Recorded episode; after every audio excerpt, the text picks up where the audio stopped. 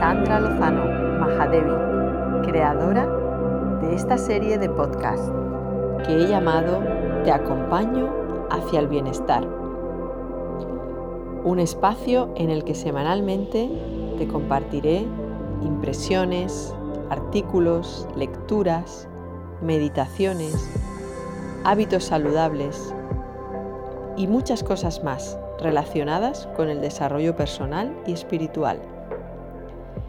Así que ahora te invito a ponerte cómodo, cómoda, porque aquí empieza el podcast de hoy.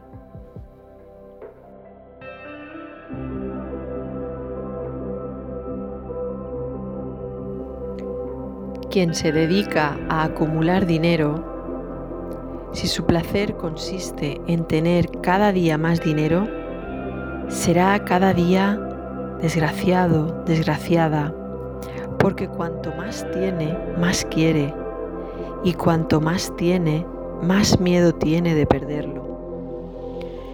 Es una espada de doble filo. Querer más es el primer filo de la espada. Cuanto más exiges, cuanto más deseas, cuanto más sientes que te falta algo, más vacío y hueco te sientes. Y el otro filo de la espada es que cuanto más tienes, más temes que te lo quiten. Te lo pueden robar. El banco puede ir a la bancarrota. Puede cambiar la situación política del país. Hacerse comunista. Hay mil cosas de las que depende tu dinero. Tu dinero no te hace amo, ama, sino esclavo, esclava. El placer es algo periférico, por consiguiente, te hará depender de las circunstancias externas y es simple excitación. Si la comida es un placer, ¿de qué se disfruta realmente? Solo del gusto. Y eso unos momentos. Cuando la comida llega a las papilas gustativas y notas una sensación que interpretas como placer, es una interpretación tuya. Hoy puede parecerte un placer y mañana no. Si sigues comiendo la misma cantidad todos los días, las papilas gustativas dejarán de responder a la comida y dentro de poco estarás harto, harta. Así es como nos hartamos de las cosas. Un día corres tras un hombre o una mujer y al día siguiente intentas encontrar excusas para librarte de esa persona. Es la misma persona, nada ha cambiado. ¿Qué ha pasado entre tanto?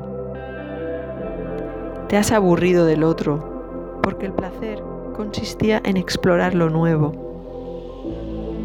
Resulta que el otro ya no es nuevo. Ya te has familiarizado con su territorio.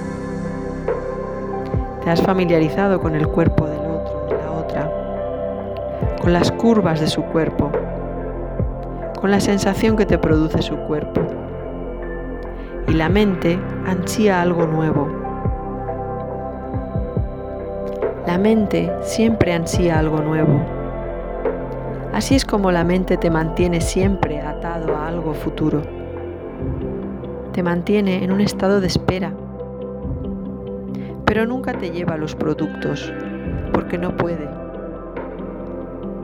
Solo puede crear nuevas esperanzas, nuevos deseos. Las hojas crecen en los árboles del mismo modo que los deseos y las esperanzas crecen en la mente. Querías una casa nueva y ya la tienes.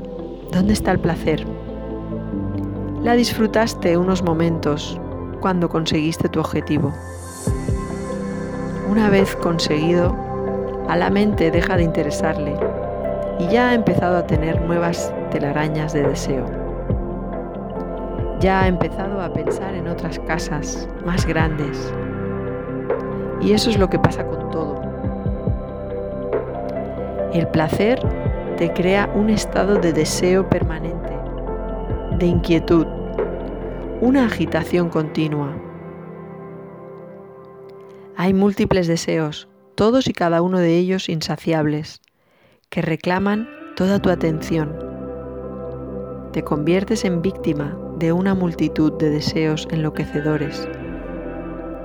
Enloquecedores porque no se pueden cumplir, que te llevan de acá para allá. Tú mismo, tú misma te conviertes en una contradicción. Un deseo te lleva hacia la izquierda, otro hacia la derecha, y alimentas ambos deseos al mismo tiempo. Y entonces te sientes dividido, escindido, desgarrado, desgarrada. Te sientes hecho pedazos. Nadie sino tú es responsable. Es la estupidez del deseo de placer lo que crea esta situación. Y es un fenómeno complejo no eres tú el único, la única que busca el placer.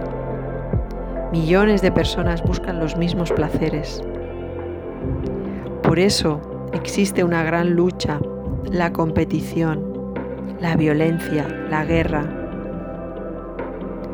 Todos son enemigos entre sí, porque todos tienen el mismo objetivo y no todos pueden conseguirlo. De ahí que la lucha sea tremenda porque hay que arriesgarlo todo y por nada, ya que cuando ganas no ganas nada.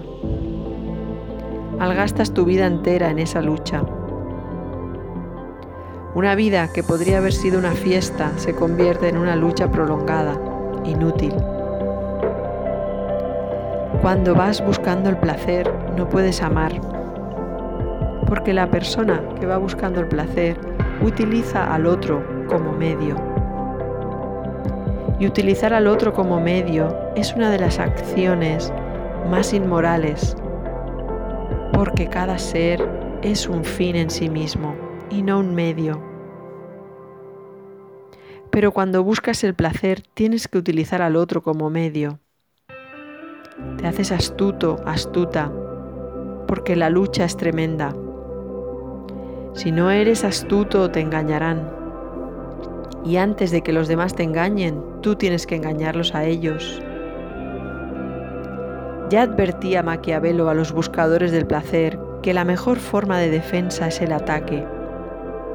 No hay que esperar a que el otro ataque, podría ser demasiado tarde. Antes de eso, atácalo tú. Esa es la mejor forma de defensa. Y es un consejo que se sigue, tanto si se conoce a Maquiavelo como si no. Es muy extraño. La gente conoce a Jesucristo, a Buda, a Mahoma, a Krishna, pero nadie los sigue. La gente no sabe gran cosa de Maquiavelo, pero a él sí lo siguen, como si tuviera mucha importancia para ellos. No hace falta que lo leáis, simplemente lo seguís. Vuestra sociedad está basada en los principios maquiavélicos, en eso consiste el juego político. Antes de que alguien te quite algo, quítaselo tú. Tienes que estar siempre en guardia. Naturalmente, si estás siempre en guardia, te sentirás tenso, tensa, angustiado, angustiada, preocupado, preocupada. Todo el mundo está en tu contra y tú estás en contra de todo el mundo. De modo que el placer no es ni puede ser la meta de la vida. La segunda palabra que hay que comprender es la felicidad. El placer es algo fisiológico, la felicidad es algo psicológico.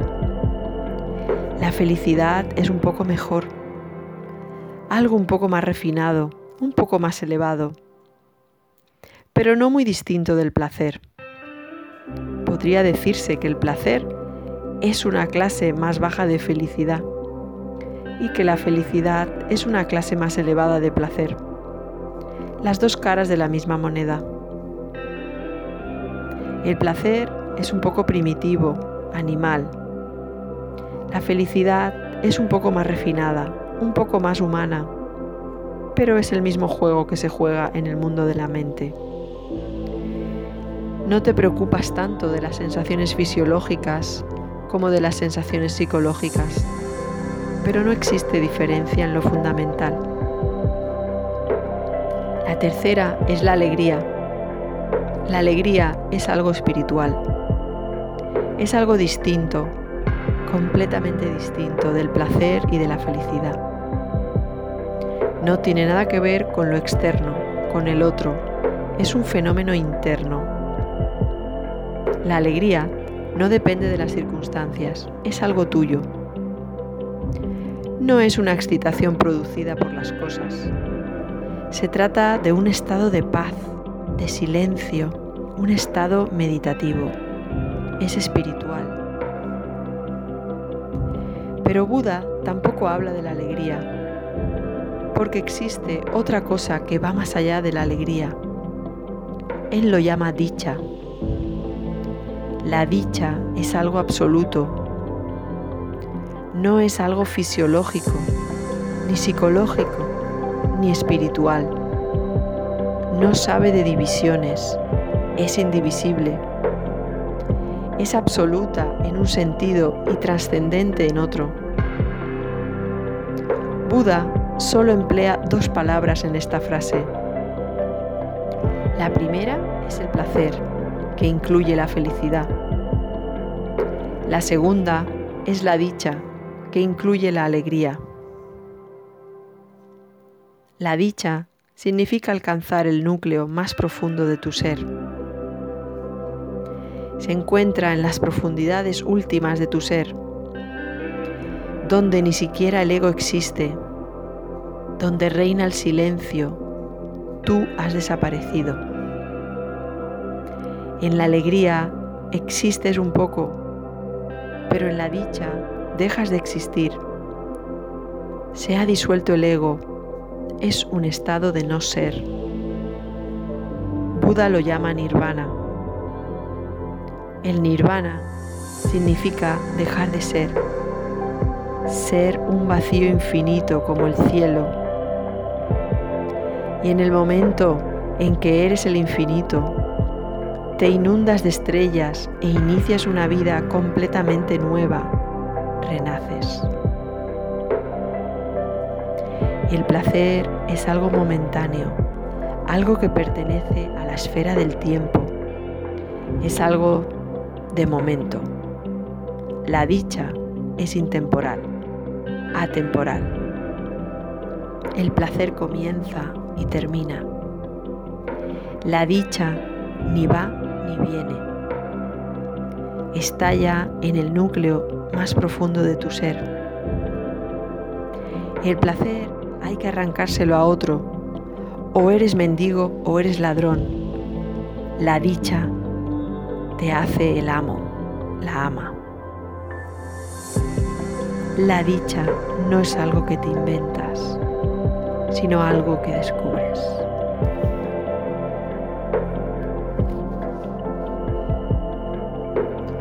Espero que te haya gustado este nuevo episodio de Te acompaño hacia el bienestar y te haya dejado inspirada, inspirado, relajada, relajado, tranquila, tranquilo, motivada, motivado para seguir adelante. Una vida mejor es posible. Asegúrate de suscribirte al podcast para que así no te pierdas ninguno. Todos los jueves habrá un nuevo capítulo. Así que te espero a la misma hora y en el mismo canal la próxima semana. Namaste.